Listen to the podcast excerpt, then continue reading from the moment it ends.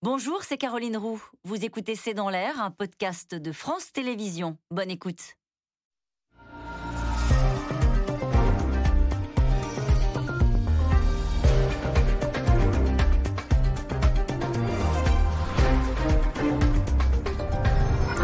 Bonsoir à toutes et à tous. Nous attendons vos questions SMS, Internet et réseaux sociaux pour alimenter notre discussion. C'est reparti. Olivier Véran euh, évoque même 30 000 nouvelles contaminations par jour début août, tant la progression du variant Delta est vertigineuse. Des projections qui ne font plus aucun doute sur euh, ce qui nous attend cet été. Le président est donc attendu ce soir, 20h, pour sa huitième allocution solennelle depuis euh, le début de la pandémie en France. Vaccination obligatoire, passe sanitaire, baisse des jauges, déremboursement des tests PCR pour ceux qui refusent le vaccin, aux frontières, plusieurs pistes sont sur la table, avec naturellement un double objectif, ralentir la course du variant et accélérer la campagne de vaccination. Alors quelles sont les options du chef de l'État ce soir? Peut-on encore empêcher le variant de plomber nos vacances Quelles seraient les mesures les plus efficaces Macron, quelles armes face au Delta? C'est une question, c'est le titre de cette émission. Avec nous, pour en parler ce soir, Bruno Jeudi, vous êtes rédacteur en chef au service politique de Paris Match.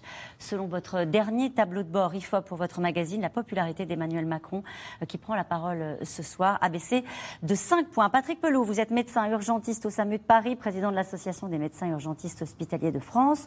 Je cite également votre livre, ah. Urgence de vivre, aux éditions du Cherche Midi. Avec nous ce soir, le professeur Yves Buisson. Vous êtes épidémiologiste, président de la cellule Covid-19 de l'Académie nationale de médecine. Swazik Kemener, vous êtes rédactrice en chef du service politique de Marianne. Et en direct avec nous ce soir de Lyon, euh, le professeur Bruno Lina, virologue au CHU de Lyon et membre du conseil scientifique. Bonsoir à tous les cinq. Merci de participer à ce C'est dans l'air en direct. Euh, je vais commencer avec l'épidémiologiste ce soir, avec vous, euh, Yves Buisson.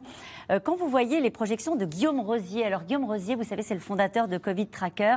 Euh, il est plutôt modélisateur, plutôt mathématicien. Il n'est pas épidémiologiste, mais lui, il dit 14 800 cas le 1er août, 63 000 cas le 24 août. Ça paraît crédible comme option? On peut tout entendre hein, dans les modélisations. Euh, généralement c'est faux, mais ça repose sur des, des, des, paramètres qui sont exacts, mais on ne contrôle jamais tout dans une modélisation. Euh, là, je ne sais pas exactement ce qu'il a mis dans la boîte, mais pour arriver à des chiffres comme ça, ça me semble beaucoup. Parce qu'effectivement, on n'est pas dans les mêmes situations que l'an dernier. Euh, Qu'est-ce qui a changé? Ce qui a changé, c'est que euh, le, virus Delta, certes, est très transmissible. Il a commencé à, se, engendrer cette recrudescence épidémique plus tôt que ça n'était observé l'an dernier. Mais par ailleurs, il y a des gens qui sont vaccinés. Euh, il y a, on est dans saison estivale. Et bon, il y a, on n'est pas exactement dans les mêmes conditions. On est Il y a une inquiétude néanmoins. Pardon? Il y a une inquiétude néanmoins qu'on ah, a bien senti dans la voix du ministre de la Santé. C'est une recrudescence qui ne va pas s'arrêter, mais je doute qu'elle soit aussi rapide pour atteindre des taux aussi élevés en l'espace de 15 jours seulement. Euh, c'est possible, hein euh, je me trompe peut-être, mais ça m'étonnerait un peu. Bruno Lina, sur cet aspect-là et sur la, virulence de la reprise de l'épidémie. On, le voit bien, ce sont des chiffres qui doublent quasiment, parfois plus, euh, d'une semaine à l'autre. Oui, absolument. En fait, la modélisation de, Guillaume Rosé, elle repose sur une idée qui est qu'on est à toutes choses égales. C'est-à-dire que si on ne fait rien de plus, s'il n'y a pas plus de vaccinés, voilà ce à quoi on s'expose. Donc, euh, il faut le prendre pour ce que c'est. C'est un modèle qui nous permet de projeter un petit peu un des avenirs possibles mais c'est pas forcément celui-là qu'on aura. Ce qu'il mm. faut bien comprendre, c'est qu'on a quand même des données qui sont euh, très très parlantes en venant de Grande-Bretagne, en venant d'un certain nombre d'autres pays, qui montrent à quel point l'accroissement du nombre de cas peut être extrêmement rapide. Et donc, il convient. Alors, on ne pourra pas empêcher la circulation épidémique de ce virus, mais on peut essayer de tout faire pour que cette circulation soit le moins importante possible. Mm-hmm. Euh, avec euh, cette spécificité, peut-être, Patrick Pelou, c'est pour l'instant, on voit rien dans les, dans les hôpitaux. Est-ce qu'on peut imaginer, alors vous allez peut-être être plus précis dans, un instant, mais est-ce qu'on peut imaginer une reprise euh, forte de l'épidémie avec aucune conséquence dans les, dans les hôpitaux à, à, court terme, on va le dire? Euh, tout est possible, tout est possible, mais euh, l'épidémie n'est pas terminée. C'est-à-dire qu'on a tous eu l'euphorie de voir le déconfinement, de voir la reprise euh, culturelle, sociale de, la société. On a eu cet, mais même moi, on a eu cet enthousiasme. On l'a tous hein, eu, on va le dire. Hein. Évidemment. Bon, malheureusement, l'épidémie est toujours là. Donc on a toujours un petit fond comme ça, avec des malades, des, foyers, ce qu'on appelle des clusters qui, apparaissent. Mais ceux qui tombent malades hein, n'ont pas été vaccinés. Mm. C'est vraiment, c'est à chaque fois, nous on dit, mais est-ce que vous avez été vacciné? Non, je n'ai pas été vacciné et ils sont malades. Donc c'est ça qu'il faut voir. Alors par rapport au modèle et aux les courbes, euh, en effet, est-ce que dans cette modélisation, on a bien tout mis? Parce que euh, dedans, vous avez quand même une vaccination qui, qui, qui, fonctionne hein, maintenant, où on peut se faire vacciner et on vaccine tout le monde. Vous avez encore les gestes barrières qui sont imposés euh, dans les lieux fermés. Donc il y a quand même des tas de mesures qui ont été mises. La, la, bataille continue. La bataille mhm. continue pour justement éviter ce qu'on craint le plus, c'est-à-dire comme l'année dernière, c'est-à-dire une remontée, une vague à l'automne, parce qu'a priori, ce, virus aime euh, et a une saisonnalité. Euh, Bruno Lina, c'est vrai que par rapport à l'an dernier, euh, on était aussi, on pensait que c'était fini aussi. Hein. L'an dernier, on n'était pas vacciné, mais on n'avait pas le variant Delta. Il y a une étude australienne que vous avez peut-être vu passer, Bruno Lina, qui montre la contagiosité de ce variant avec le médecin-chef de l'État du Queensland qui dit au départ c'était 15 minutes de contact rapproché et maintenant c'est 5 à 10 secondes, cela nous inquiète. C'est ça aussi qui change le modèle. Certes, on est vacciné, certes, c'est l'été, on est dehors, mais on a le Delta qui change tout. Ah oui, absolument. En fait, ce virus euh, change la donne. Le, taux de reproduction, c'est-à-dire le, nombre moyen de personnes qu'une personne infecte à partir d'un cas index, est deux à trois fois plus élevé celui qu'on avait l'été dernier. Et c'est ça qui change tout. C'est à la fois le temps d'exposition, et la rapidité de la contamination. Et ce que l'on sait aussi, c'est que les personnes qui sont infectées produisent plus de virus que celles qui étaient infectées par les virus précédemment. Donc toutes les conditions sont là pour que ce virus, euh, effectivement, soit capable de donner des épidémies très importantes. Mais il y a, il y a quelque chose qui est, qui est, aussi euh, intéressant de voir, c'est que jusqu'à présent, euh, la réaction pour euh, mettre en place des mesures de freinage ou des mesures barrières, c'était 15 à 20 000 par jour. Or là, on est beaucoup plus, on est beaucoup plus tôt. Donc, euh, certes, on, tire une sonnette d'alarme, mais on la tire peut-être au bon moment pour que justement on ait un impact sur les mesures qui sont prises. C'est intéressant ce que vous dites parce que ce serait peut-être la première fois depuis le début euh, de la pandémie, en tout cas en France, qu'on n'attend pas euh, d'être quasiment au, pied du mur pour anticiper et à un moment donné remettre des mesures de, de freinage. Vous nous dites aujourd'hui, Brunolina, on n'est pas en retard pour tenter de sauver l'été, si tant est que ce soit possible. En tout cas, on réagit euh, dans, les, dans le bon timing en se disant, aujourd'hui, on a euh, un peu plus de 4000 personnes qui sont infectées tous les jours, mais c'est très tôt quand même malgré tout, et c'était un des indicateurs qu'on avait euh, mis en évidence au Conseil scientifique, il fallait réagir avant 5000. Donc là, on voit que effectivement, on met en place un certain nombre d'outils et de moyens qui peut nous permettre d'avoir un impact beaucoup plus rapide et beaucoup plus important. Et peut-être que vous pouvez rappeler que 5000, ce n'était pas au doigt mouillé, c'est que 5000, on peut encore suivre, on peut encore tracer euh, les nouveaux cas des contaminations. Oui, absolument, ce n'est pas un chiffre qui sort du chapeau comme ça, mais c'est parce qu'on est capable d'avoir, dans ces conditions, à la fois du testé, tracé, isolé, potentiellement un petit peu de rétro-testing, parce que c'est important avec ce virus Delta, du fait que plus on arrive à remonter les chaînes de transmission, mieux on maîtrise la circulation du virus. On a eu un laboratoire là-dessus qui était le département des Landes, où on a vu qu'avec le rétro-testing, on a réussi à maîtriser à peu près, alors pas, l'éteindre, mais à maîtriser à peu près la, circulation de ce virus. Donc, euh, appliquons ça à l'ensemble des régions et euh, on devrait pouvoir y arriver. Attention toutefois, en Ile-de-France, on est presque à 100 déjà. Oui, Juste, je voulais vous poser la question, euh, Yves Buisson, sur la répartition du variant Delta sur le territoire. On voit bien qu'il y a une petite dizaine de départements qui sont déjà passés au-dessus euh, des seuils d'alerte. Euh, le professeur Brunolina parlait de l'île de France, mais pas que. Non, il y a, l'Occitanie, puis il y a des, départements qui sont euh, situés sur le littoral, là où on va voir euh, arriver, ou arrive déjà un certain nombre de, vacanciers, donc où on va avoir des concentrations de personnes, des, fêtes, enfin, des événements qui sont favorables, bien sûr, aux échanges de, aux échanges de virus. Donc oui, et puis ces, cartes, ces répartitions de l'épidémie sur le territoire sont très changeantes. Hein. C'est-à-dire que dans une semaine, ce sera très très différent. mais ce qu'on sait. C'est toujours le cas ou c'est spécifique avec le variant Delta? Non, je crois que c'est toujours le cas. Mais là, ça ira plus vite. C'est-à-dire que le variant Delta, comme l'a dit le professeur Bruno Lina, se transmet tellement vite que la situation risque d'évoluer très rapidement parce qu'on sait qu'il y en a déjà un petit peu partout sur le territoire. Euh, la situation évolue très rapidement, disait à l'instant euh, Yves Buisson. Et Bruno Jeudi, euh, l'exécutif l'a saisi, l'a compris. vous avez des éléments d'information sur l'état d'esprit du, ministre de la Santé vendredi.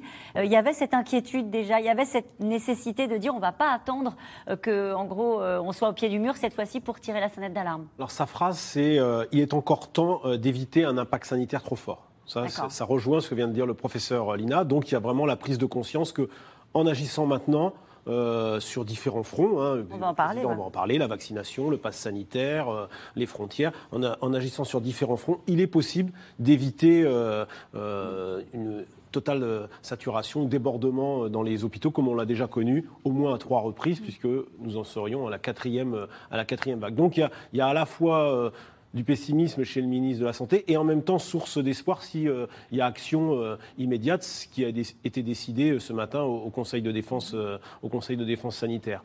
de la même manière, Olivier Véran estime que l'espoir d'atteindre les 40 millions de, primo-injections d'ici la fin août est tout à fait tenable.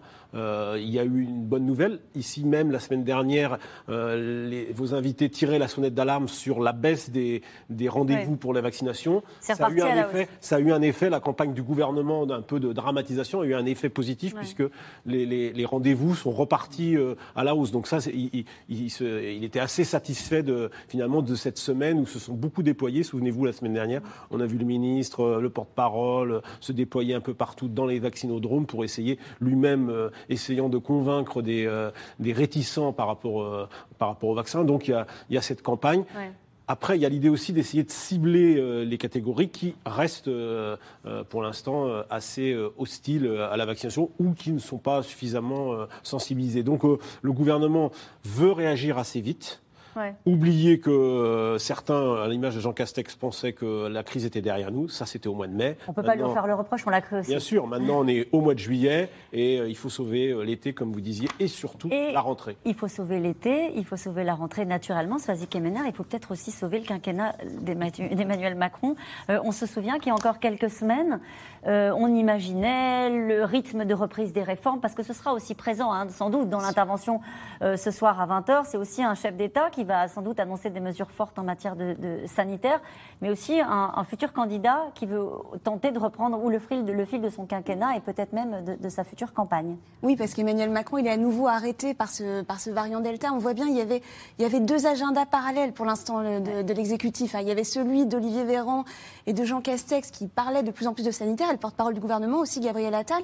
Et puis, Emmanuel Macron était projeté tout entier vers 2022. Il, était, il s'agissait de faire une campagne avec un départ non pas arrêté, mais un départ lancé, comme le disait un de ses proches, c'est-à-dire on commençait déjà à partir dans la campagne, on lançait des réformes, mais des réformes qui allaient courir euh, au-delà de la campagne présidentielle. Donc l'idée, c'était vraiment de le mettre sur une rampe de lancement là, avant le 14 juillet. Ce, cette date avait été donnée, un grand discours, ses priorités, la jeunesse, les retraites, la dépendance. On voit bien que tout ça est compliqué par le variant Delta, d'autant qu'on sait bien, et on le voit depuis le début de cette crise, c'est que la personne qui dit que c'est grave, la personne qui sonne le tocsin et qui fait, euh, qui, fait, qui crée la réaction chez les Français, c'est le président de la République. Donc, rien que le fait, c'est pavlovien, c'est-à-dire il doit s'exprimer ce soir à 20h, on le sait tous. On sait que c'est grave. Voilà, on sait tout de suite que c'est grave. On sait bien que quoi que dise euh, Olivier Véran, quoi que dise Jean Castex, c'est toujours Emmanuel Macron qui est écouté par les Français. Il est leur président, il a été élu par les Français. Et donc tout le monde se met en position de qu'est-ce qui va nous arriver encore, mais en même temps en position, et Bruno Jeudi disait à l'instant, de se dire tout le monde devine un petit peu euh, ce qui va nous effectivement insister sur la vaccination. Vous le disiez tout à l'heure, c'est quand même 200 000 personnes qui, qui ont pris rendez-vous pour une première dose ce week-end. Donc ça veut dire que le message commence déjà, déjà, à être entendu. Ça fonctionne. Et puis il y a quelque chose aussi qui marche, je pense, c'est que les Français ont besoin de vacances. Euh, Olivier Véran l'avait dit il y a 15 jours, attention, enfin il y a une semaine et demie, attention, ce virus peut gâcher vos vacances. Donc je pense que les Français ont les oreilles grandes ouvertes justement et qu'Emmanuel Macron va en profiter pour parler sanitaire, mais aussi pour dire qu'il continue à être un réformateur, un réformateur un peu empêché en fait.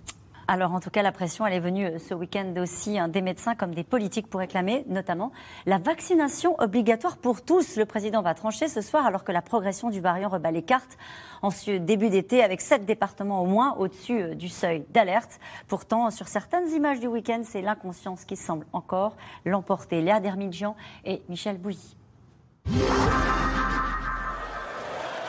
En Europe, un week-end placé sous le signe de la fête. À Wembley, peu avant la finale, ambiance électrique dans des rues bondées. À Rome, explosion de joie pour une victoire fêtée jusqu'au bout de la nuit. À Paris, les boîtes de nuit ont fait le plein après 16 mois de fermeture. Pourtant, ce week-end, le variant Delta est devenu majoritaire en France un variant qui circule massivement dans le Var, les Landes ou encore le Loir-et-Cher. Une progression plus rapide que prévu. Alors le scénario d'une quatrième vague ne fait plus vraiment de doute selon Olivier Véran. L'épidémie est effectivement en train de repartir. Vous dites, euh, on est à environ euh, désormais 3000 nouveaux diagnostics par jour. Hmm. Mais avec la tendance épidémique de ce variant Delta, qui hmm. est beaucoup plus, beaucoup plus contagieux que le Covid-19 auquel nous avions affaire l'été dernier. Avec euh, ce variant euh, Delta, les 3000 cas pourraient devenir 6000 cas dans une semaine, 12 000 cas dans 15 jours et monter au-dessus de 20 000, voire plus de cas au, début août si nous n'agissons pas. Face à cette reprise épidémique, de nouvelles mesures seront annoncées ce soir par Emmanuel Macron. Sur la table, plusieurs pistes. D'abord, l'extension du pass sanitaire, aujourd'hui réservé aux grands événements. Sera-t-il obligatoire au quotidien pour aller au restaurant, au cinéma ou à la salle de sport? Le Conseil scientifique plaide pour. Pour l'instant, le pass sanitaire, c'était pour les rassemblements de public de plus de 1000. Hmm. On pense, et ça a été dit dans l'avis de conseil scientifique, c'est bien de élargir l'utilisation de pass sanitaire. Jusqu'au cinéma, jusqu'au restaurant Alors ça, 1000, c'est beaucoup trop euh, élevé. Il faut le baisser. D'autres scientifiques suggèrent même de faire machine arrière en limitant l'accès aux établissements recevant du public. Je pense qu'il faut potentiellement revenir sur certaines euh, des mesures qui ont été abandonnées euh, le 30 juin, euh, par exemple sur les jauges dans les, dans les endroits publics. Autre piste sur la table, rendre la vaccination obligatoire. Pourtant écartée par le chef de l'État en novembre dernier, la mesure est aujourd'hui envisagée pour les professionnels de santé. Ça me protège, ça protège ma famille on va vacciner les soignants pour que les soignants ne contaminent pas des patients, ce qui est le moins qu'on puisse faire. Je n'ai pas le droit de contaminer l'un de mes malades, qui par définition en plus est une personne fragile, donc très à risque d'une forme grave. Dans un avis paru vendredi dernier, les académies de médecine et de pharmacie vont plus loin et recommandent une vaccination obligatoire pour tous les plus de 12 ans. L'obligation vaccinale contre la Covid-19 constitue la seule option réaliste permettant de préserver sa santé, celle des autres et de parvenir à l'immunité collective. Une proposition que soutient l'un des proches du président, François Bayrou.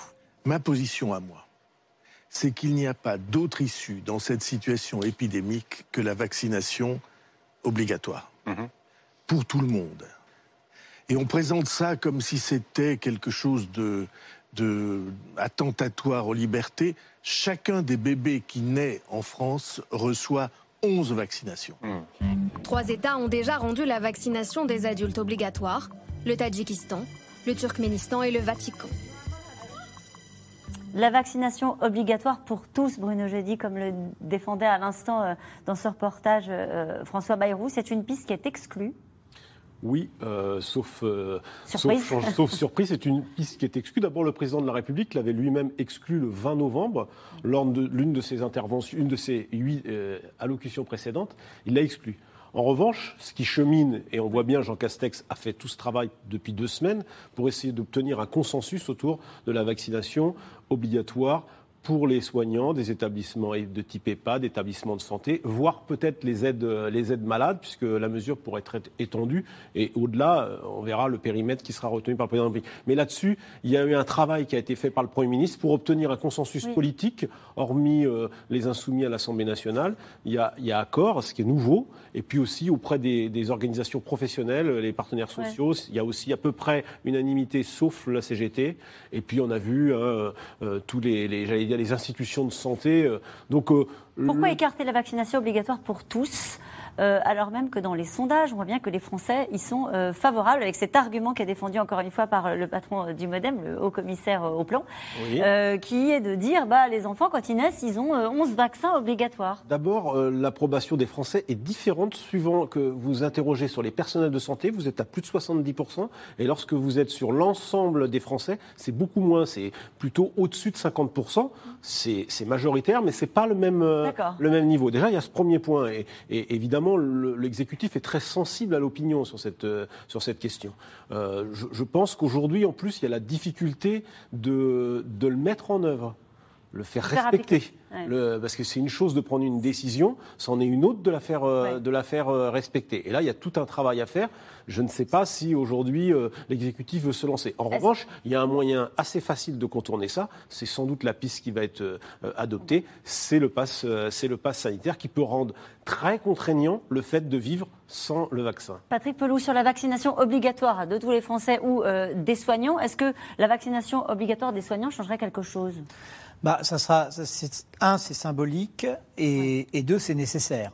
Parce que euh, justement, ce qu'on a appelé nous la Covid nosocomiale, c'est-à-dire la Covid que les malades attrapaient soit dans les EHPAD au début de l'épidémie, a posé beaucoup de problèmes et, c'est quelque chose que l'on résout par la vaccination. Alors c'est sûr que il faut comprendre ce qui s'est passé au début du mois de janvier. On n'avait pas trop de doses, etc. Et euh, la, classification qui a été faite par les ordres de vaccination euh, dans les établissements de santé était, compliquée. Ils l'ont mis par là. Je pense qu'il fallait mieux le mettre en fonction des risques on avait un paradoxe de médecins qui voyaient aucun malade de la Covid et qui pouvaient être vaccinés, pendant que d'autres qui avaient moins de 55 ans ne pouvaient pas être vaccinés. Ça, ça, ça, a été un peu le bug. Oublions-le, c'est pas grave. On est au mois de juillet, il faut vacciner les soignants, tous les soignants, parce qu'en effet, on s'est aperçu que vous avez euh, les médecins qui se vaccinent beaucoup, les infirmières un petit peu moins, mais elles se vaccinent, les aides-soignantes un peu moins, et on descend comme ça. Donc il faut remobiliser tout ça. Et de toute façon, je pense que c'est inéluctable, il faudra vacciner toute la population. Parce qu'on ne peut pas laisser euh, une, société à nouveau s'écrouler avec ce virus. Ça représente, nous, nous, la quatrième vague, elle est déjà présente. C'est pas celle du virus Delta, en fait, c'est la quatrième vague psychiatrique et psychologique. C'est-à-dire? Bah, C'est-à-dire que les gens vont pas bien, il y a beaucoup d'enfants, les services de pédopsychiatrie débordent parce que les enfants, le, fait qu'ils ont une école en pointillé, ça leur a fait perdre des repères, d'accord? Et d'autre part, vous avez le Covid long. C'est-à-dire qu'il faut, faut, bien que les gens qui comprennent, quand on leur dit de se vacciner, ils évitent la maladie globalement. Et en effet, pas que les formes graves, les formes moindres, mais ces formes moindres, si ça devient un Covid long, eh ben vous avez des problèmes pour respirer, vous avez des problèmes pour vous déplacer, vous perdez le goût, l'odorat. C'est vraiment une maladie qui est arrivée sur Terre, qui va rester longtemps. Là, on a une chance phénoménale, c'est que le vaccin est actif sur le, le variant Delta. Alors, est-ce que ça sera actif sur les prochains variants? Parce que, hélas, il y en aura d'autres, mais c'est pour ça qu'il faut préparer la population. Moi, je suis de l'avis de l'Académie de médecine et de l'Académie de pharmacie, c'est qu'il ne faut pas perdre de temps, il faut dire que tout le monde doit se faire vacciner. Vaccination obligatoire pour tous.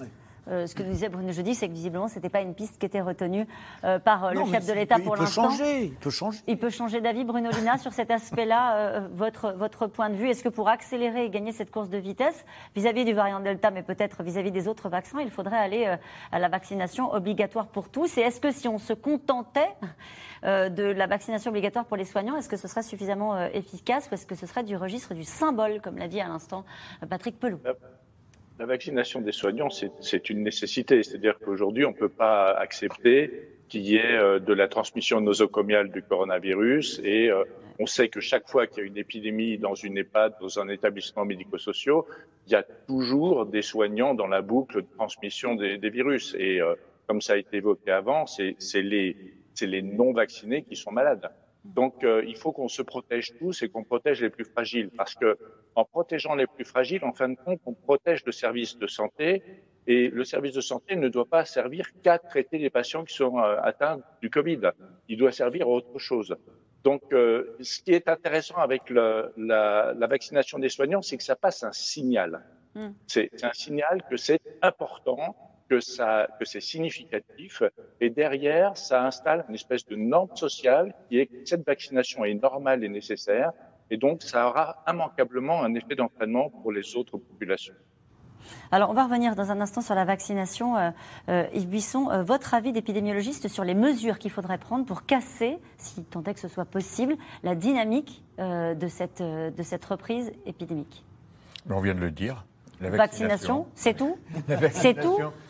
Mais, Baisser les jauges, comme on a entendu la, la vaccination de tout le monde le plus rapidement possible, vacciner le plus grand nombre de personnes possible. Hein, on a maintenant suffisamment de doses pour vacciner tous les Français à peu près. Donc il faut ne pas perdre de temps. Euh, on a perdu des, semaines, des mois même, hein, à, tergiverser, à dire est-ce que c'est bien? Bon, c'est normal au début, il fallait prioriser parce qu'on manquait de doses. Alors on a priorisé. Il y avait les personnes vulnérables, ce qui est normal, les soignants parce qu'ils étaient les plus exposés, et puis ils ont oublié qu'ils étaient prioritaires, parce que du moins ceux qui restent à vacciner, euh, bien sûr il faut les vacciner de toute urgence. Et puis, il y a tous les Français qui vont se déplacer, qui vont aller à l'étranger, qui vont. Euh, et puis, moi, je pense aux enfants qui vont aller à l'école, au collège, à l'université. Les jeunes à l'université à la rentrée, il faut qu'ils soient tous vaccinés. Sinon, ça va recommencer. On est sûr que ça va recommencer. Alors, est à l'étude l'idée d'installer des barnums hein, euh, de, vaccination dans les universités à la rentrée, mais vous dites que ce sera presque trop tard. Oui, il y a une chose. On n'a pas on ne sait pas ce que c'est qu'une vaccination de masse en France pour arrêter une épidémie. On n'a pas l'expérience de ça. On l'a euh, outre-mer. On a par exemple l'histoire en 1974 l'épidémie de méningite au, Brésil avec, euh, avec Charles Mérieux qui avait organisé vraiment quelque chose d'assez extraordinaire. On avait arrêté une épidémie grâce à la vaccination, en vaccinant des millions de personnes en quelques semaines. Bon, ça, on, sait le faire en Afrique. On, a, vu, on a vu des campagnes de vaccination massives pour arrêter des épidémies. Mais en France, euh, on ne sait pas. C'est la seule arme. c'est la seule arme. La vaccination de masse suppose justement qu'on ne demande pas tellement l'avis des gens. Oui, c'est hein, ça. Vous êtes pour l'obligation pour de masse, on vaccine tout le monde. On, voilà, on fait pas des, des, colloques avec des éthiciens. On n'a pas le temps. Voilà, on n'a pas le temps. Hein. Alors, vous dites en gros, c'est la seule arme. Soazic et Il y a plusieurs pistes sur la table. On entendait euh, une, une consoeur à vous, Dominique Costagliola, euh, qui disait en gros qu'il faudrait baisser les jauges aussi dans les endroits où on réunit euh, du public. On va évoquer aussi la question du pass sanitaire. Qu'est-ce qu'il a comme arme, puisque c'est le titre de cette émission ce soir, sur son bureau, euh, le président de la République, Sazi Kemener? Alors justement, donc il y a cette question du pass sanitaire. En fait, les armes lui ont été données par le Conseil scientifique parce que dans son avis qui a été publié vendredi, il y a effectivement plusieurs propositions. D'ailleurs, une proposition dont on ne parle pas du tout, euh, enfin ça a été un peu évoqué à l'instant, mais dont on ne parle pas euh, là pour l'instant, c'est la question de la rentrée scolaire, mais pas, pas de la rentrée universitaire, la rentrée scolaire, parce que les, les scientifiques s'inquiètent justement du fait que euh, on ait une vaccination pour les plus de 12 ans, mais qui soit pas encore, qui soit pas encore suffisante pour permettre une rentrée. Donc c'est une des questions qui sont posées aujourd'hui. Je ne sais pas si le président de la République y répondra ce soir, mais c'est une des questions importantes. Avancez plus vite sur la vaccination des 12 ans et plus. Voilà, exactement. et puis la question des enseignants, de l'accès au vaccin, euh, comme ça peut être fait par exemple pour la, fonction publique. Amélie Montchalin demandait à ce qu'il y ait des barnums pour que les fonctionnaires puissent se faire vacciner. Elle l'a annoncé dans le JDD ce, dimanche. Donc il y a la question évidemment du, du pass sanitaire. Pour l'instant, on est à 1000 personnes. On le voit bien, c'est en train de bouger euh, pour le 14 juillet, pour le défilé du 14 juillet, même s'il y a plus de 1000 personnes. En tout cas, c'est un signal, vous avez raison. c'est un, signal intéressant pour assister au défilé du 14 juillet qui est très étalé, qui sera sur les, sur les Champs-Élysées euh, cette année, puisqu'il n'avait pas eu lieu ou en format très réduit l'année dernière. Euh, il faudra avoir un pass sanitaire pour accéder aux abords des Champs-Élysées. Et un masque. Donc ça donne déjà un signal important aux Français de voilà la nouvelle façon dont il va sans doute falloir vivre. Alors on va sans doute baisser la jauge à moins de 1000. Évidemment, on imagine mal le président de la République dire ce soir pour entrer dans les restaurants, il faudra un pass sanitaire Pourquoi en tout cas Pourquoi on l'imagine mal parce qu'il euh, y a une difficulté, et c'est toujours le, sur ce, sur ce jeu-là, enfin, sur ça que s'appuie Emmanuel Macron, c'est l'acceptation des Français. C'est-à-dire qu'on peut accepter de ne pas avoir accès à un concert, un méga concert, genre les vieilles, les vieilles charrues, un festival, etc. Se préparer. Un restaurant, on prend l'idée, on prend l'envie, enfin, on prend la décision, pardon, d'aller au restaurant un peu au dernier moment. C'est des choses qui se préparent plus difficilement. Donc ça va être plus compliqué. Et puis, tous les professionnels de la restauration vont, se, vont être vent debout. Ça va être très compliqué pour lui. Peut-être qu'il va le faire ce soir, mais en tout cas, c'était pas dans les tuyaux au moment, euh, au moment où on avait les, dernières informations. Euh, donc il y a cette question-là. Il y a aussi la question euh, de savoir va falloir, si on va continuer à rembourser les tests. on voit le Conseil scientifique demande à ce que les tests PCR soient remboursés encore tout l'été, justement pour pouvoir continuer à tracer, isoler, protéger. Euh, mais la rentrée, est-ce que les tests de confort seront encore remboursés? Ça, c'est une des questions aussi qui se posent. Sur cet aspect-là, Bruno Lina, puisqu'effectivement, c'est une des recommandations du Conseil scientifique dans un rapport du 6 juillet, un passe vaccinal pour pouvoir accéder à certains espaces de liberté tels que les restaurants, les, activités euh, culturelles ou sportives. C'est faisable? Ah, il y a une, euh, en fait, c'est une orientation. Nous, après la décision politique, c'est le politique qui la prendra. Et, je pense qu'il faut aussi prendre en compte la difficulté de mise en œuvre qu'il peut y avoir du point de vue euh, des restaurateurs, etc. Mais euh, donc en fait, vous recommandez des, des, mesures qui ne sont pas applicables au Conseil scientifique. Non, non, non, on passe un certain nombre, on passe un certain nombre de signaux en disant que finalement, dans un pass sanitaire, tout ne se vaut pas. Euh, quand on a sur son passe sanitaire euh, la trace d'une vaccination, on est protégé, on protège les autres. Et quand on a juste simplement un test PCR ou un test antigénique négatif, euh, ce que cela signifie, c'est qu'au moment où le test a été réalisé, vous n'étiez pas contagieux.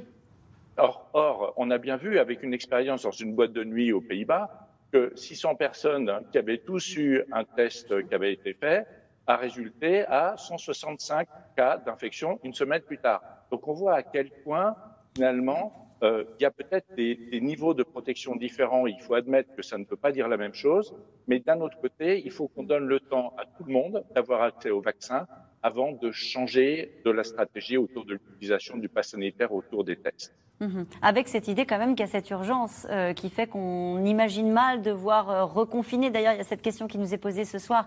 L'exécutif osera-t-il un reconfinement localisé et drastique en pleine vacances d'été, Bruno Jeudi? Alors d'abord, un reconfinement général, il ne le peut pas puisque nous ne sommes plus dans une situation euh, d'état d'urgence sanitaire. Il faudrait refaire euh, euh, passer une loi à l'Assemblée. Alors peut-être que ce sera ajouté dans le cadre, il y aura peut-être un texte plus large que prévu avec le, texte qui sera nécessaire pour rendre obligatoire la vaccination des soignants. Ce sera un texte qui sera porté au Conseil des ministres en principe la semaine prochaine pour être voté à la fin du mois, parce que là, il y a une course contre la montre qui s'engage, sachant qu'il y a aussi, on n'en a pas parlé, du risque juridique. Le Conseil d'État va être consulté, peut-être le Conseil constitutionnel c'est quand même des choses, on vit dans un état de droit et on, tout ça, il y a des avocats qui déjà sont prêts à contester.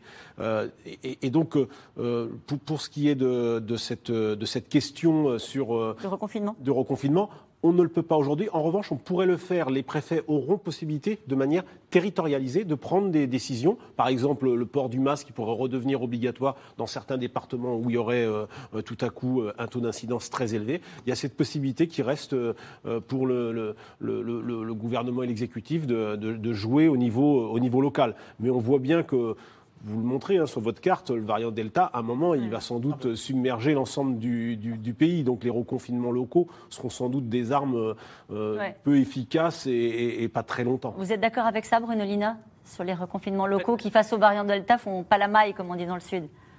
Ce qu'il faut aujourd'hui, c'est arriver à freiner au maximum la circulation du virus. Donc, euh, tous les outils qui peuvent utiliser pour faire ça, euh, qu'il s'agisse du port de masque de nouveau de façon renforcée, ce qu'il s'agit de changer les jauges, ça, peut être utile. Ce qu'il faut, c'est qu'on arrive à se donner les moyens de pouvoir continuer à suivre et à tracer les personnes pour casser les chaînes de transmission.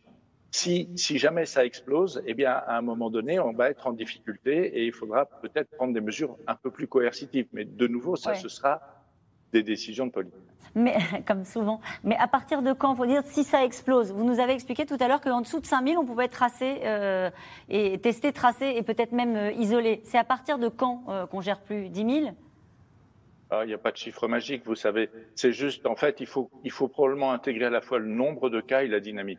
C'est-à-dire que si vous avez une augmentation de plus 60, plus 70% de façon durable sur deux à trois semaines, c'est que manifestement il se passe quelque chose et que c'est pas la vaccination qui a un, un retard d'effet d'environ un mois à six semaines qui va pouvoir contrôler ça. Donc il va falloir utiliser des mesures un peu plus euh, euh, comment dire organisationnelles, port de masque, euh, distanciation, moins de monde, fermeture de certains espaces, etc.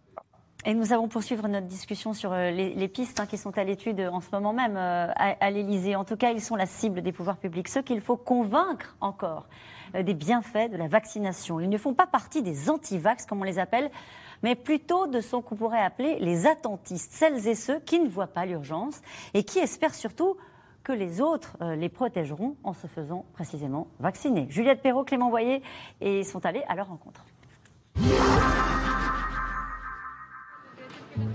À Paris, pas besoin d'aller bien loin ni d'attendre bien longtemps pour croiser des réticents au vaccin.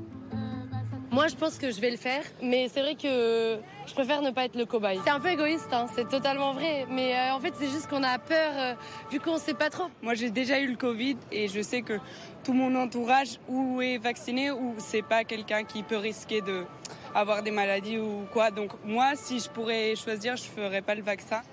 Au bord du canal, même sujet de discussion entre Philippe, 67 ans, déjà vacciné, et Gérard, 49 ans, qui lui préfère attendre. Je trouve que la précipitation ne mène jamais à bon chemin. Je suis comme un peu le philosophe qui prend son temps en fin de compte. Alors tu dis, euh, j'essaie d'être philosophe et d'attendre un peu, euh, un peu la vie, mais bon, euh, des fois, il y, a des gens qui étaient sûrement philosophes et qui sont morts très rapidement, qui n'ont pas eu le temps de, pas eu le temps de, de, voir le recul du vaccin ou de la maladie. Ils, en sont morts. Dans cette France qui doute, des anciens, des jeunes, des urbains, mais aussi des ruraux pour qui le Covid semble bien loin. En Ardèche, 49% des habitants ont reçu leur première dose de vaccin. 10% de moins qu'à Paris, très loin des 90% nécessaires pour atteindre l'immunité collective. Allez, je vous emmène. Donc vous avez sur le côté gauche, les Pfizer c'est à gauche, les Moderna à droite. Dans ce centre de vaccination, la campagne tourne désormais au ralenti. Ce matin-là, Seulement 40 injections sont prévues pour une capacité réelle de 150.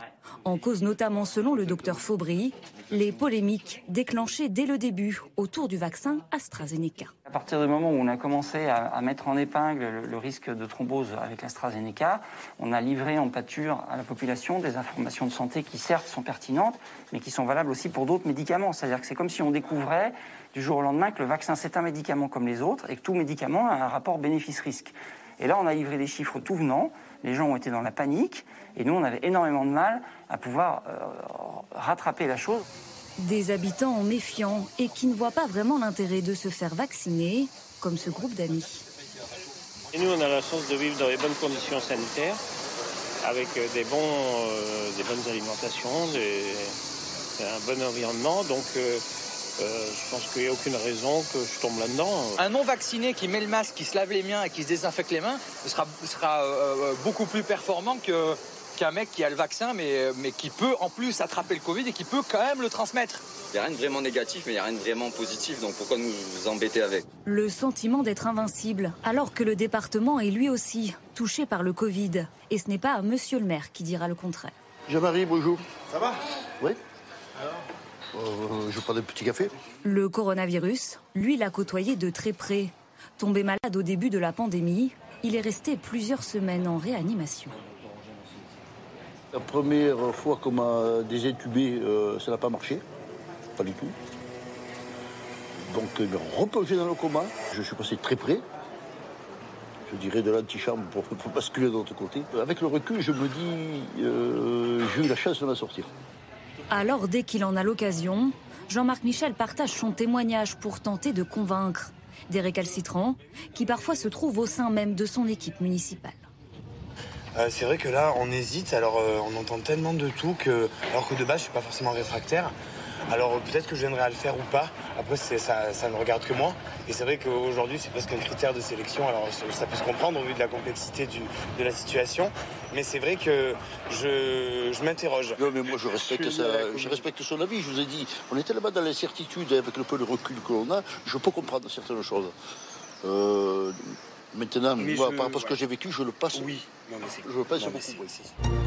Un chemin qui s'annonce encore long alors que la course contre les variants s'accélère. En France, 53% de la population a reçu une première dose de vaccin. Alors ce reportage a suscité beaucoup de réactions sur ce plateau. Euh, on a entendu cette phrase pendant le reportage, euh, un, monsieur qui disait en gros quelqu'un qui se lave bien les mains, qui met son masque, il est moins dangereux que quelqu'un de vacciné. Euh, qui fait de la fête et qui prend aucun. parce qu'il peut transmettre encore le, virus. C'est totalement faux.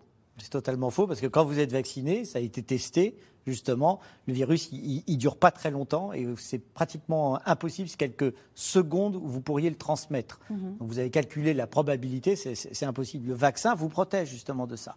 Ça a été démontré. Mhm. Et par rapport à leurs doutes, euh, je veux dire, euh, les, témoignages du, monsieur qui avait été intubé euh, et, la réalité. Il y a du Covid grave, ça n'a pas touché que les personnes âgées, ça a touché aussi les jeunes.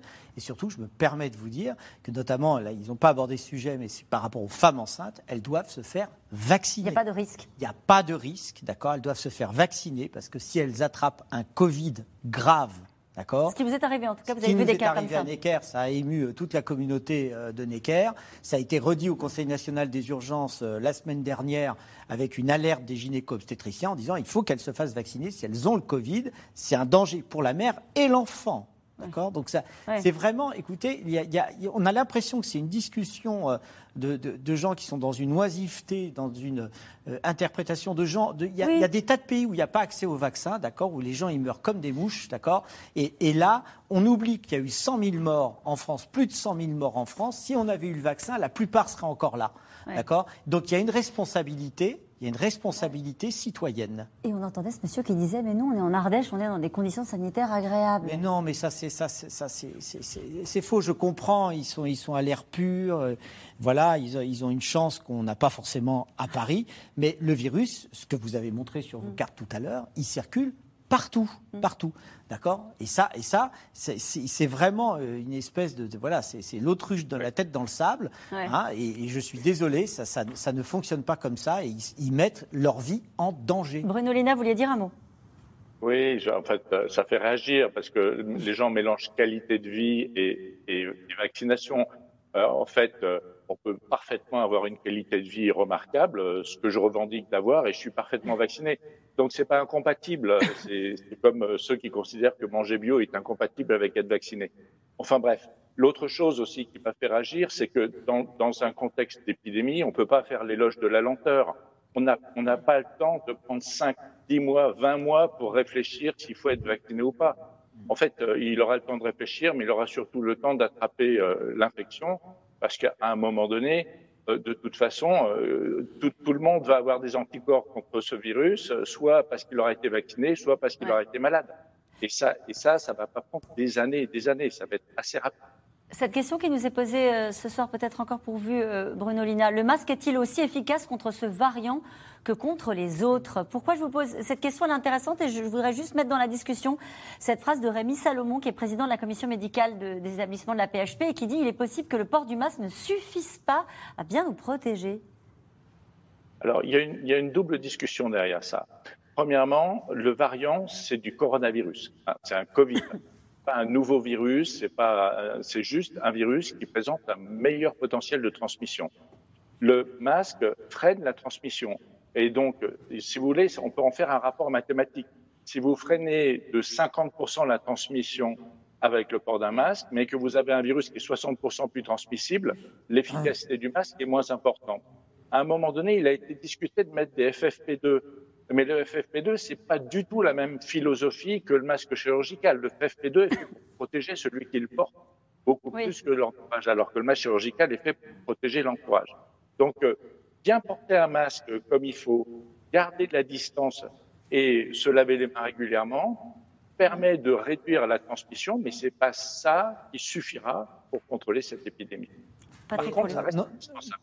Mais le, masque protège. Oui. Le masque protège. J'ai été avec mes collègues de beaucoup de SAMU, on a été en tête de ligne dès le début de l'épidémie au mois de décembre, d'accord? On avait reçu nos consignes, donc on portait les masques chirurgicaux, les FFP2, d'accord? Après, j'ai soigné en réanimation, euh, masques chirurgicaux, si on avait des gestes invasifs, on avait les FFP2, etc. Je n'ai pas attrapé le virus. Hmm. Le masque protège. Je, je, voilà, je, vraiment, le masque oui, protège. Alors, le masque protège, et ce qui est vrai que c'est compliqué, c'est qu'on a pris l'habitude de plus l'avoir en extérieur. Est-ce qu'on va devoir, à votre avis, euh, Yves Buisson, notamment dans les endroits où il y a du monde, certains euh, responsables politiques locaux l'ont fait, hein, dans les endroits très touristiques où il y a du monde, euh, on remet le masque à l'extérieur? Oui, c'est tout à fait logique de mettre le masque à l'extérieur dans les endroits où on est euh, nombreux, où on est tassé, où il n'y a pas beaucoup de ventilation. C'est logique. Je crois que maintenant, le bon sens doit l'emporter. C'est évident que sur une plage, quand on est tout seul, il y a. Quand on a vu les images de, l'euro, on se dit que le bon sens ne l'emporte pas toujours.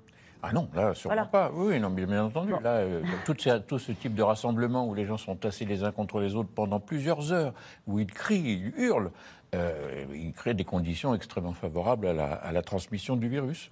Renforcement des mesures d'isolement, euh, Bruno Jeudi, ça aussi, ça fait partie des armes qui sont euh, sur la table, avec peut-être aussi la question des contrôles aux frontières Oui, j'allais dire, depuis le début de la crise sanitaire, ça revient à chaque fois.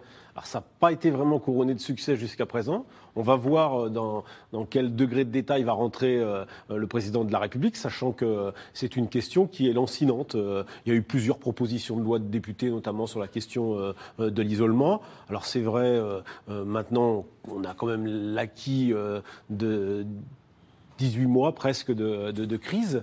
Euh, sur le contrôle des frontières, on a vu que la France a fait un cavalier seul la semaine dernière avec euh, une petite embardée du secrétaire d'État aux affaires européennes qui a annoncé tout de go, enfin conseillé comme ça tout à coup euh, qu'il fallait plus aller en Espagne, au Portugal. Ça a créé un petit un petit chahut au niveau européen. Là encore, c'est une question aussi de j'allais dire de concertation avec les Européens et sans doute que là Emmanuel Macron se sera aura un peu concerté avec ses avec ses homologues. Il n'y aura peut-être pas la solution ce soir. Parce qu'on a appris cet après-midi que Malte fermait ses frontières aux non-vaccinés. Une décision unilatérale prise par un pays européen. Bien sûr, et surtout, on voit bien que la pression va être très forte sur les pays touristiques. La Grèce, par exemple, veut aller beaucoup plus loin euh, sur le pass sanitaire, voire était euh, disposée à passer directement au pass vaccinal. Ce qui, évidemment, au niveau européen est difficile à, difficile à faire. C'est pour ça qu'il y a forcément concertation. Là, on verra.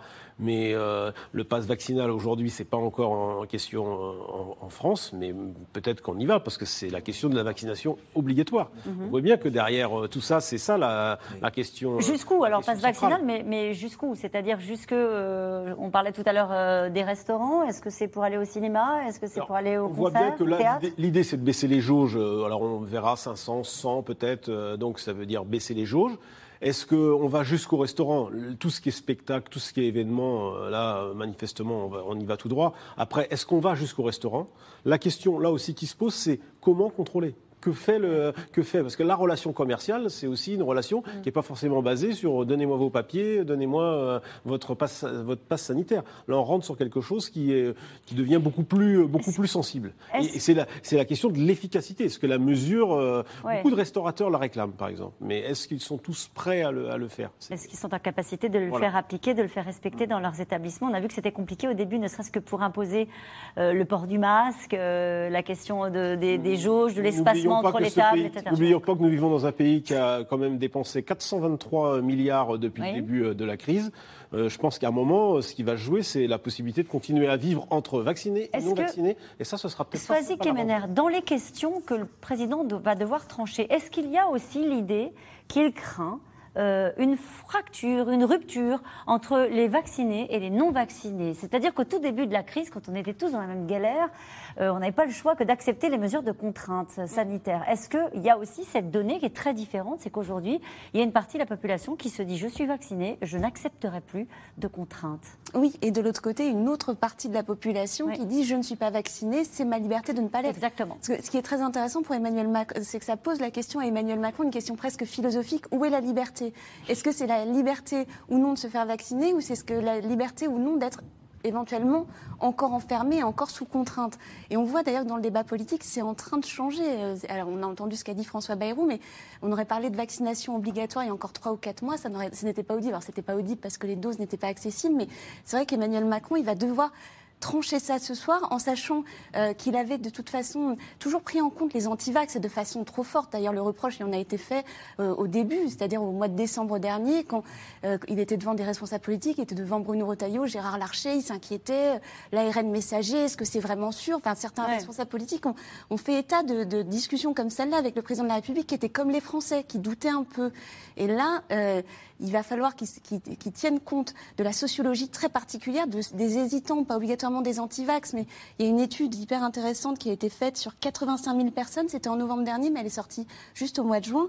Et c'est deux chercheurs qui ont montré que c'était vraiment les catégories sociales défavorisées qui, qui, qui, émettaient une inquiétude ou un rejet vis-à-vis de ce vaccin. C'est deux, deux, états différents. Et surtout, euh, il y avait une corrélation très importante entre l'intention vaccinale et la confiance envers le gouvernement. Donc toute la difficulté pour Emmanuel Macron ce soir, c'est de parler à toute la France. Pas jouer une France contre l'autre. De pas jouer une France contre l'autre. Et on sait que c'est un président qui avait été élu aussi pour ça, pour réduire les fractures françaises qui sont nombreuses. Et ça, c'en est une béante. Donc c'est une difficulté, évidemment, pour lui, d'autant qu'on s'approche de l'élection présidentielle. C'est une évidence, c'est un truisme, mais c'est présent aussi dans la discussion. Patrick Pelot? Non, par rapport à la fracture, enfin, moi en tant que soignant, la, fracture que j'ai vue, c'est toutes ces personnes qui sont décédées, d'accord, qui étaient euh, avec une santé qui allait euh, de briquet de broc, mais souvent en bonne santé, qui ont attrapé la Covid et qui sont morts. Pour moi, mm. la fracture, elle a été là. Après, la fracture, en effet, elle a été sur des départements comme la Seine-Saint-Denis, qui est le département d'Île-de-France, où ils ne veulent pas se faire vacciner. Donc, d'un coup, la fracture, elle est là. Mm. Elle est sociale, éducative, informative. Il faut aller les chercher. Donc, il faut euh, mm. probablement, en, effet, reparler des vaccinodromes, d'aller chercher les gens qui ne veulent pas se faire vacciner, leur expliquer. Euh, moi, ça m'est déjà arrivé de parler avec des gens qui ne voulaient pas se faire vacciner. Ben, Qu'est-ce que vous leur disiez? je leur disais qu'on va leur sauver la vie que de toute façon, ce qu'on leur injecte, c'est des protéines, c'est de toute façon quelque chose. Et il ne fallait pas croire tout ce qui est dit sur les injections qui sont complètement folles et que je ne reprendrai pas là parce que je ferai courir la rumeur. Hmm. Donc du coup, il faut, et ça, ça marche quand on explique aux gens. Ils ont besoin d'informations et il y a des gens qui ne viennent pas forcément chercher l'information. J'aimerais que tout le monde écoute, c'est dans l'air. Oui, moi aussi. Ah, voilà. ah, ben, c'est pas le cas. Voilà. Mais ils sont très nombreux quand même tous les soirs, vous le savez bien. En tout cas, euh, il fait partie des départements les plus touchés en France. Dans le Var, le variant Delta représente près de 90% euh, des nouvelles contaminations dans ce territoire prisé par les touristes. Naturellement, vous allez le voir, les mesures de traçage, de suivi ne sont pas faciles à faire appliquer. Euh, reportage Walid Berissoul et Emmanuel Bach. Le Var, ses plages, son Mistral et ses marchés provençaux qui font partie des derniers endroits en France où ne pas porter de masque est toujours illégal. Le masque est obligatoire, messieurs, dames. Hein. Le masque est obligatoire. Hein. Entre les étals, Marie-Claire et son équipe de médiateurs rappellent que des restrictions sont toujours en cours dans ce département. Même les vaccinés sont concernés. Vous pouvez le passer quand même à des gens qui ne sont pas vaccinés ou à des gens vulnérables. Et donc, ils peuvent, eux, développer une forme grave. C'est pour ça qu'il faut continuer à faire attention, même vacciné. Parce que quand on est vacciné, on, se relâche un peu. Il ne faut pas. Bah Malheureusement, pas encore. Dans le Var, le variant Delta va plus vite que la vaccination. Seulement 35% des habitants ont reçu leurs deux doses alors que dans les prochaines semaines, le département s'apprête à accueillir près de 5 millions de touristes. Quand il avec des rassemblements euh, qu'il y a dans les festivals, il va y en avoir des fêtes, des festivals. Euh, bon, tout le monde se mêle, surtout les jeunes. Et donc il y a des gens vulnérables dans tout ça. Et malheureusement, le virus est là. Et il passe vite, hein, c'est ça, ça va très vite. Hein. Un été de plus, où l'épidémie dicte son rythme, même à l'heure de l'apéritif, au bord de la plage.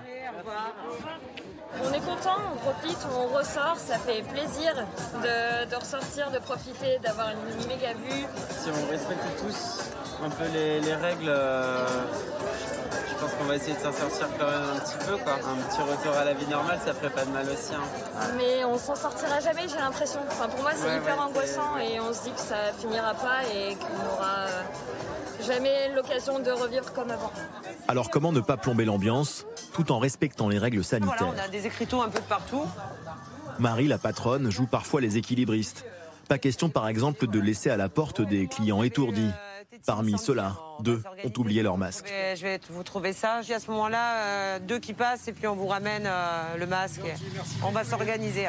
Il n'y a pas de souci. Il y a des gens euh, qui, sont un peu plus craintifs. il y en a d'autres, bon, ils s'en foutent royalement s'en moque. Ah, et donc du coup, bon, c'est là où nous on intervient, où à un moment donné, euh, bah, il y a celui qui a peur, celui qui s'en moque. Bah, il faut arriver à concorder les deux pour que ça puisse, euh, qu'il n'y ait pas de problème, quoi. Mais lorsqu'il s'agit de laisser une trace de son passage, en flashant un QR code ou en laissant ses coordonnées, l'habitude n'a semble-t-il pas vraiment été prise. Vous m'entendez bien? Oui, je vous appelle dans le cadre de la Covid. Dans ce centre d'appel de l'assurance maladie du Var, les enquêteurs le constatent chaque jour. Il tente actuellement de retracer une dizaine de chaînes de contamination différentes, liées à des événements comme une fête privée, un concert ou encore une soirée dans un restaurant. Les restaurants sont censés obligatoirement depuis le 9 juin vous fournir soit un cahier de rappel euh, physique papier, soit un QR code. Euh, c'est le cas Non. C'est-à-dire Malheureusement, très peu. Ah, on a raccroché. Je vais retenter. Au milieu de l'après-midi, beaucoup de coups de téléphone sonnent dans le vide. Dans ce cas, un SMS est envoyé automatiquement. Et avec le variant Delta, Allô l'objectif devient d'autant plus crucial. oui, vous m'entendez Il faut joindre la personne dans les 4 heures. Pas très bien. Est-ce que vous pouvez me rappeler dans 15 minutes Je vais changer d'endroit.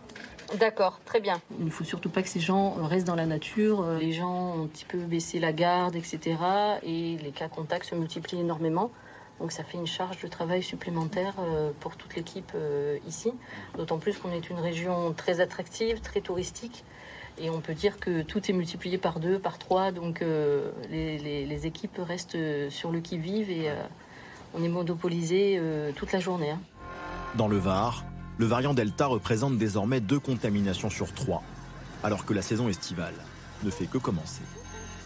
Yves Buisson, après ce reportage, on se dit que ça paraît compliqué de la contenir, cette vague du variant Delta, dans les conditions qui sont très bien exposées dans, ce reportage. On voit que pour même pour retrouver les patients qui ont été éventuellement exposés au, virus et aux variants, c'est difficile de les retrouver. D'autant que la, stratégie euh, testée, euh, isolée, euh, a, jamais très bien fonctionné, parce que en grande partie, elle repose sur le volontariat, sur la bonne volonté des personnes. Or là, les gens sont en vacances ils ne veulent pas s'isoler.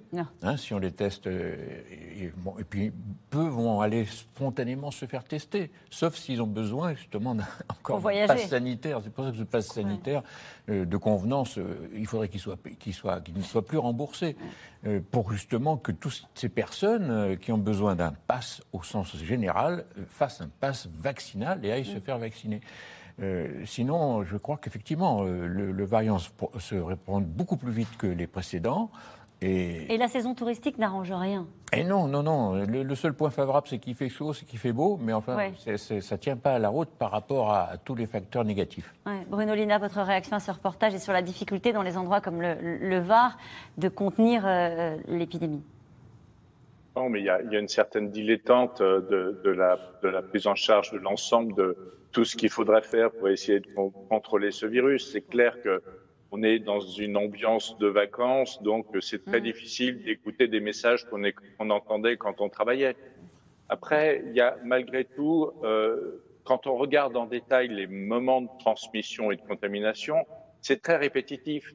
C'est les espaces festifs clos, c'est des endroits où on se trouve nombreux dans, dans, dans des espaces pas très importants. C'est quand on sait manifestement qu'on a fait baisser l'ensemble des mesures barrières.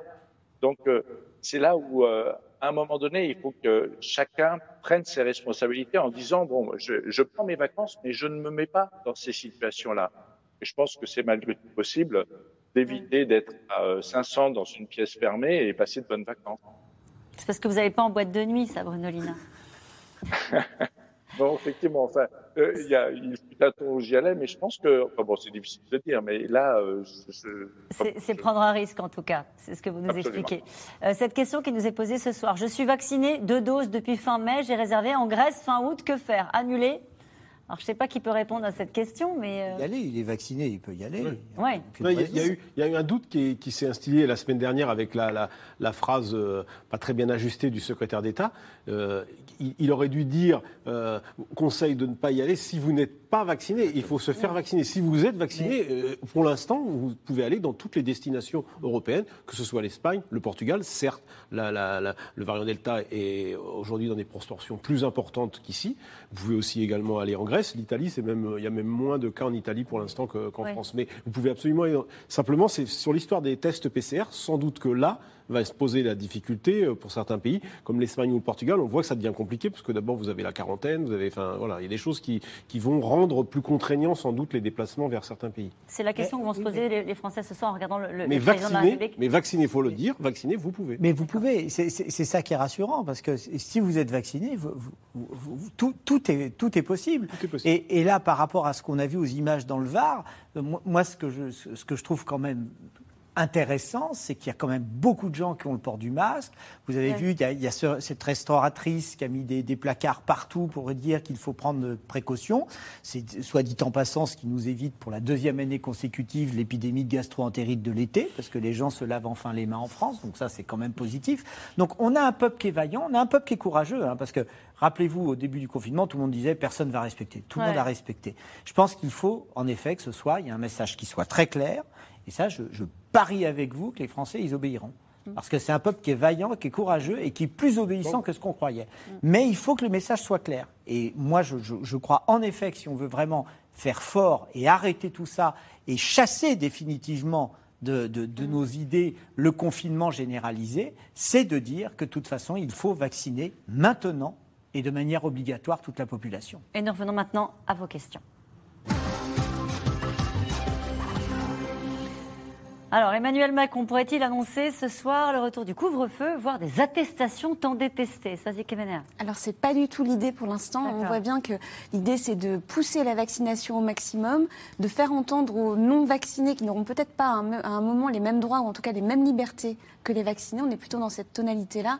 Pour l'instant, on n'a pas de menace de reconfinement qui plane. Alors, c'est vrai qu'il y a des couvre-feux qui ont été remis en place, je pense notamment au Portugal, dans certaines régions du Portugal, qui euh, évidemment, on regarde les autres exemples européens parce qu'on sait que quand il se passe quelque chose dans un pays européen, ça finit par arriver en France. Mais en l'état, actuel de l'épidémie, c'est pas envisagé par le politique. Il y a certains, euh, certaines villes, je pense à Lisbonne, hein, qui ont repris des mesures euh, de couvre-feu, des mesures contraignantes récemment, là, il y, a une dizaine de jours. L'essentiel de l'allocution sera-t-elle consacrée aux variants Delta, Bruno? Jeudi Ben non. Enfin, si, mais il est possible qu'il parle d'autre chose aussi. Oui, il est possible qu'il parle d'autre chose parce que c'était, euh, Soisy le disait tout à l'heure, de toute façon, cette intervention, elle était prévue. Euh, il avait décidé de la, de la décorréler des élections régionales et en même temps, il a fait le choix de ne pas le faire avec le, le 14 juillet et la fête euh, nationale. Donc, il est prévu qu'il parle évidemment beaucoup de cette reprise de la crise sanitaire, qui contrarie euh, ses plans par ailleurs, puisque lui voulait se projeter dans une rentrée avec notamment euh, la question économique et sociale, parce que ce pays va devoir aussi à un moment abandonner le quoi qu'il en coûte, de dépenser beaucoup d'argent justement pour pouvoir s'en sortir. Et ça a plutôt marché d'ailleurs, parce que le pays a résisté, les faillites n'ont pas été aussi nombreuses qu'on le disait, le chômage ne s'est pas emballé parce qu'il y a eu le soutien à l'économie. Et c'est sans doute pour ça que le président va aussi parler de, tous ces projets en matière euh, économique et sociale. Sera-t-il entendu? À mon avis, c'est un peu un mélange assez euh, acrobatique, parce que les Français aujourd'hui, ils entendent la reprise de, de, la crise sanitaire, la quatrième vague, et ça, évidemment, ça inquiète euh, tout de suite. Et puis moi, je pense que le dernier point, c'est que on s'oriente vers une période peut-être de tension, parce que c'est vrai que la cohabitation entre les vaccinés et les mm. Si des mesures devaient être prises de manière plus coercitive, risque de poser problème dans ce pays. Enfin, euh, tout le monde a fait beaucoup d'efforts et aujourd'hui tout le monde se dit non mais moi j'ai fait l'effort de me vacciner, euh, le voisin n'est pas n'est pas vacciné et, là il y a un risque quand même de, de fracture, soit de, tension. C'est peut-être pour ça il y a une question qui suit. Vous allez voir pourquoi Emmanuel Macron a-t-il peur de rendre obligatoire la vaccination pour tous? C'est pour ces raisons-là? C'était la crainte d'une tension Alors, c'est la crainte d'une tension, et puis aussi, c'est à l'opposé de son identité politique. Euh, alors, on sait bien qu'il a dû la contrarier depuis le début de la pandémie, mais euh, obliger les Français à se faire vacciner, c'est tout sauf euh, ce qu'est le libéral Emmanuel Macron. Donc, il y a une, on voit bien, il y a une difficulté pour lui à contraindre. Et d'ailleurs, ça, avait, ça avait été une très bonne intuition politique, alors peut-être pas sanitaire, ça je suis pas compétente pour le dire, mais à la fin du mois de janvier, de décider de ne pas reconfiner les Français. Il avait senti que c'était pas le moment et que les Français ne l'accepteraient pas. Donc, il joue beaucoup sur l'acceptation mais là, ce qui est intéressant, et on sait qu'il regarde les sondages, Emmanuel Macron, c'est de voir que le, camp de l'obligation est désormais plus fort en France que le camp de la non-obligation. Jusqu'où ça va aller? Ça, on ne sait pas. Ce soir 20h. Allez, je suis vaccinée, puis-je transmettre le virus, oui ou non? Dominique, dans les Bouches du Rhône, qui vous pose cette question, Bruno Lina. Alors, c'est toujours, il n'y a, jamais une réponse à 100%, vous le savez. Mais les, les vaccinés ne transmettent, transmettent beaucoup moins, beaucoup moins, beaucoup moins le virus que les non-vaccinés. C'est aussi simple que ça. En fait, un, non-vacciné va transmettre le virus à des non-vaccinés à un rythme effréné, alors qu'un vacciné, lui, si en plus il porte un petit peu un masque parce qu'il est dans, une, dans un espace clos, ne le transmettra pas. On, a, on a estimé ce risque qui était diminué de 12 ou de 15 fois. Toute personne non vaccinée est-elle vouée un jour ou l'autre à attraper ce variant Delta? Toujours Bruno Lina. Alors, euh, ce variant Delta, je ne sais pas, parce qu'il est possible qu'il y ait un autre virus qui apparaisse. euh, toute personne non vaccinée, à terme, sera infectée par le coronavirus. Oui, oui. C'est le principe d'une pandémie. Une pandémie, ça touche tout le monde. Hein. Il n'y a, pas, il y a, que les vaccinés qui échapperont. On sera soit vacciné, soit malade. Alors, soit vacciné, soit convalescent. Certains ont des symptômes, d'autres n'en ont pas. Allons-nous devoir présenter notre passe sanitaire pour aller au restaurant, au cinéma, au théâtre? Ça, c'est la grande question qui était en suspens. Je ne peux pas vous répondre au moment où nous, où nous, parlons, mais elle est sur, elle est sur la table. C'est-à-dire jusqu'où ira le pass sanitaire qui existe déjà aujourd'hui, mais qui ne s'applique que pour les événements euh, avec des jauges supérieures à 1000, euh, à 1000 personnes. Pour le 14 juillet Pour le 14 juillet notamment, il y a 5000 personnes, mais elles devront tous montrer leur euh, passe sanitaire et, être masquées. Et on rappelle qu'il y a certaines villes qui ont annulé hein, les festivités du 14 juillet, justement, de, notamment des feux d'artifice, pour ne pas prendre le risque de rassembler trop de personnes en un seul et même lieu. Patrick Pelou, cette question, pouvez-vous nous rappeler la différence entre le passe sanitaire et le passe vaccinal? Ah bah, c'est différent. Enfin, c'est à la fois la même chose, parce que vous savez, c'est les QR codes en fait qui mhm. seront réclamés. Et là, le QR code a évolué. Maintenant, vous avez un QR code qui est euh, européen. Et donc, le pass sanitaire, ce sera le pass euh, vaccinal. Si vous êtes vacciné, ça sera le, Mais ce qui est mis avec, c'est que souvent, il y en a qui demandent et qui demandent une situation complémentaire. C'est ce qu'on voit dans notamment les, les, avions ou certains voyages, qui demandent en plus un, un PCR, voilà. On manque de personnel dans les hôpitaux et les EHPAD. Faudra-t-il euh, licencier ceux qui ne veulent pas se faire vacciner? Yves Buisson. J'espère qu'on ne sera pas amené à prendre cette décision extrême, mais il ne faut pas contourner, il ne faut pas déplacer le problème. Il faut rendre la vaccination obligatoire pour tous ces personnels. Ça, c'est évident. On ne peut plus reculer maintenant.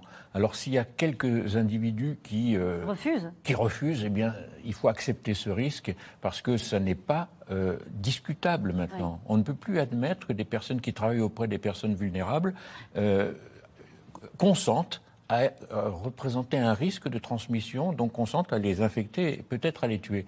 Donc c'est fini ça, il ne faut plus discuter de cela. Et je crois qu'il faut être courageux, euh, politiquement courageux, et prendre cette décision. J'espère qu'elle sera prise ce soir. Patrick il faut des sanctions pour ceux qui ne respectent pas les règles? Non, ça se fait en Italie. Ça, se fait. Ça se fait en Italie. Les, sanctions, et on, en a déjà euh, quand on n'est pas vacciné sur les vaccins obligatoires à l'hôpital, de toute façon. Donc celui-là, il tombera sous le coup des autres. Hein, c'est quoi euh, les sanctions bah, c'est une injonction, sinon vous ne pouvez pas travailler. C'est marqué dans le code de santé publique. Non, parce, mais c'est normal, c'est éthique, c'est déontologique. Je, je, suis là pour soigner tous les malades, je ne suis pas là pour les rendre malades. Vous voyez, c'est ça. Avec, selon l'AFP, donc cette décision qui sera prise et annoncée par le président de la République ce soir et qui sera au Conseil des ministres dès la semaine prochaine. Euh, ce variant est-il plus contagieux, mais il n'affecterait pas les réanimations? Alors laissons faire, non? C'est faux? C'est totalement faux. Ce, variant, pour l'instant, comme on est au début de sa propagation, on ne voit pas monter de manière significative ce qui se passe en réa, mais je vous garantis qu'il y aura des malades qui seront en réanimation avec le virus. C'est mathématique. Ah bah c'est évidemment. Euh, les variants epsilon et lambda représentent-ils une nouvelle menace, Bruno Lina? Alors, ça, ce sont des variants. Alors, Epsilon, c'est ce qu'on appelait le variant californien. Il a 8 à 9 mois. Il n'a jamais réussi à prendre. Il est moins transmissible que le variant alpha. Et il est donc encore moins transmissible que le delta. Il n'a aucun avenir. D'accord. Concernant le lambda, c'est un virus qui vient d'Afrique du Sud. Il est appelé euh, variant colombien. Il diffuse euh, au, euh, au Pérou et en Amérique du Sud. À surveiller, mais enfin, Aujourd'hui, on a un problème, c'est le delta. Voilà. Ok. On en reste là. Merci à vous tous. C'est la fin de cette émission qui sera rediffusée euh, ce soir à 22h40. On se retrouve demain pour un nouveau C'est dans l'air. Belle soirée. C'était C'est dans l'air, un podcast de France Télévisions. Alors s'il vous a plu, n'hésitez pas à vous abonner. Vous pouvez également retrouver les replays de C'est dans l'air en vidéo sur France.tv.